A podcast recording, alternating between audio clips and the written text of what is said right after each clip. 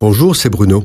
Merci d'écouter ce podcast. N'oubliez pas de vous abonner et d'activer les notifications afin d'être averti chaque semaine des prochaines sorties.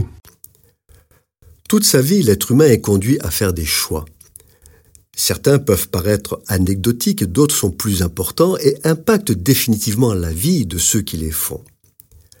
Les enfants de Dieu ne dérogent pas à la règle, et c'est chaque jour qu'ils choisissent de servir Dieu, de renoncer à eux-mêmes et de choisir le service de la maison de Dieu.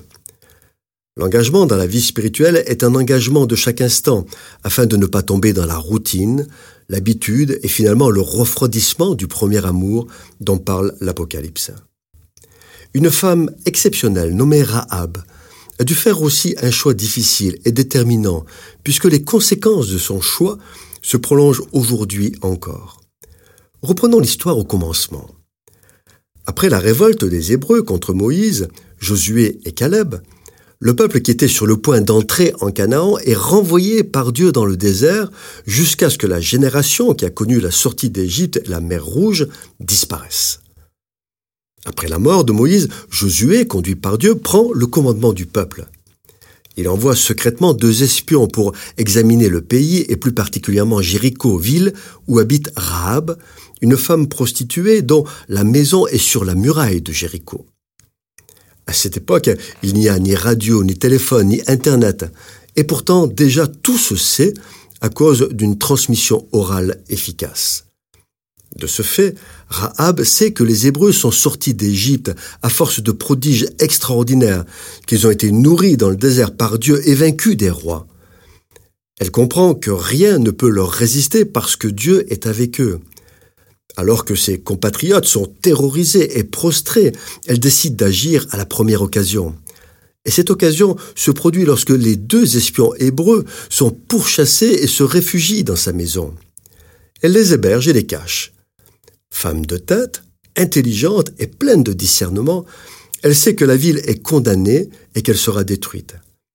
Elle fait alors cette magnifique profession de foi et d'adhésion à Israël et dit C'est l'Éternel votre Dieu qui est Dieu en haut dans les cieux et en bas sur la terre. Mais elle garde les pieds sur terre et se déclare prête à sauver les deux Hébreux à condition qu'il s'engage en retour à l'épargner, elle et sa famille. Elle veut sauver leur vie.